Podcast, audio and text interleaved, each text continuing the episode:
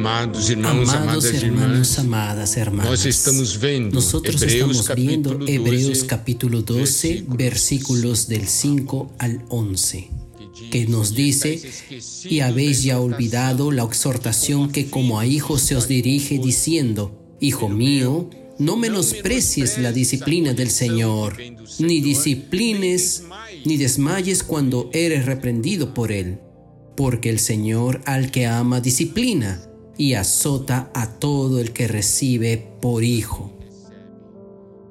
Si soportáis la disciplina, Dios os trata como a hijos, porque ¿qué hijo es aquel a quien el Padre no disciplina?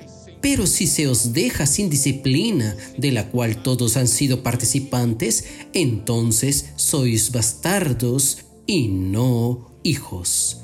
Por otra parte, tuvimos a nuestros padres terrenales que nos disciplinaban y los venerábamos. ¿Por qué no obedeceremos mucho mejor al Padre de los Espíritus y viviremos? Y aquellos ciertamente por pocos días nos disciplinaban, como a ellos les parecía, pero este para lo que nos es provechoso, para que participemos de su santidad. Es verdad que ninguna disciplina al presente parece ser causa de gozo, sino de tristeza, pero después da fruto apacible de justicia a los que en ella han sido ejercitados. Nosotros ya habíamos visto hasta el versículo 9, ahora vamos a ver el versículo 10, que dice, y aquellos ciertamente por pocos días nos disciplinaban como a ellos les parecía. Nuestros padres nos corrigieron, pero aquí dice, por poco tiempo. ¿Por qué? Porque nosotros luego crecimos. No es cierto. Si usted tiene 40 o 50 años, sus padres ya no van a disciplinarlo más. Entonces ellos nos disciplinaban por poco tiempo y siempre según de acuerdo les parecía, de acuerdo a los criterios que ellos tenían. Pero aquí nos muestra la corrección de Dios es una corrección mucho más profunda Aquí nos dice Dios nos disciplina para lo que es provechoso. Esto quiere decir que todas las veces que nuestro Dios nos disciplina, nosotros ganamos algo, nosotros aprovechamos algo para que participemos de su santidad.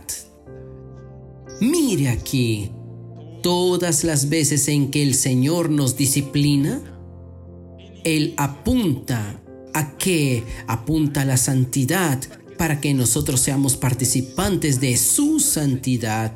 Esto nos muestra que la corrección del Señor nos transforma, nos hace otras personas. Nosotros nos convertimos en participantes de su santidad. Somos entonces separados de los demás. ¿Por qué? porque nosotros fuimos disciplinados por Dios. Nuestros padres nos corrigieron de acuerdo a lo que mejor les parecía. Nuestro Dios nos corrige para lo que es provechoso, para que nosotros seamos participantes de su santidad. Mire cómo es importante que nosotros sepamos este hecho. Cada vez que el Señor nos corrige, nosotros somos transformados. Nos hacemos cada vez más diferentes de los demás. Y el versículo 11 nos dice, es verdad que ninguna disciplina al presente parece ser causa de gozo, sino de tristeza. Claro, en el momento de la disciplina nosotros quedamos tristes. ¿Por qué? Porque la disciplina duele. ¿No es cierto? Cuando somos disciplinados, eso duele en nosotros. No es un motivo de alegría, sino de tristeza. Pero mira aquí lo que dice el versículo. pero después da fruto apacible de justicia a los que en ella han sido ejercitados. En el momento duele, pero después produce un fruto. Es un fruto apacible de justicia. Hay resultados, hay un cambio en nuestro vivir, en nuestro proceder. Pasamos a tener un vivir aprobado por Dios de acuerdo al propósito de Dios. Hay una porción también en la Biblia, en 2 de Corintios capítulo 7 versículo 9 y 10, que nos dice lo siguiente: Ahora me gozo. Ahora me gozo, no porque hayáis sido contristados, sino porque fuisteis contristados para arrepentimiento porque habéis sido contristados según Dios, para que ninguna pérdida padecieseis por nuestra parte. Versículo 10, porque la tristeza que es según Dios produce arrepentimiento para salvación, de que no hay que arrepentirse, pero la tristeza del mundo produce muerte. Aquí nosotros podemos ver un hecho más que comprueba que versículo, aquellos versículos de Hebreos nos... Me alegro no porque he sido contristado, sino porque fueron contristados para arrepentimiento. Aquí dice, como podemos ver en Hebreos 12, versículo 11, toda disciplina con efecto en el momento no parece ser un motivo de alegría, sino de tristeza entonces cuando viene la disciplina hay tristeza. Nosotros somos contristados. Pero nosotros somos contristados para arrepentimiento. Aquí nosotros podemos ver que tanto la, reprensión como la disciplina apuntan trabajar en nosotros el arrepentimiento, un arrepentimiento tan importante para que nos volvamos al Señor y a sus caminos. Y aquí nos dice porque fuisteis contristados según Dios, para que de nuestra parte ningún daño sufrieran. Y aquí nos dice, porque la tristeza que según Dios produce arrepentimiento para salvación.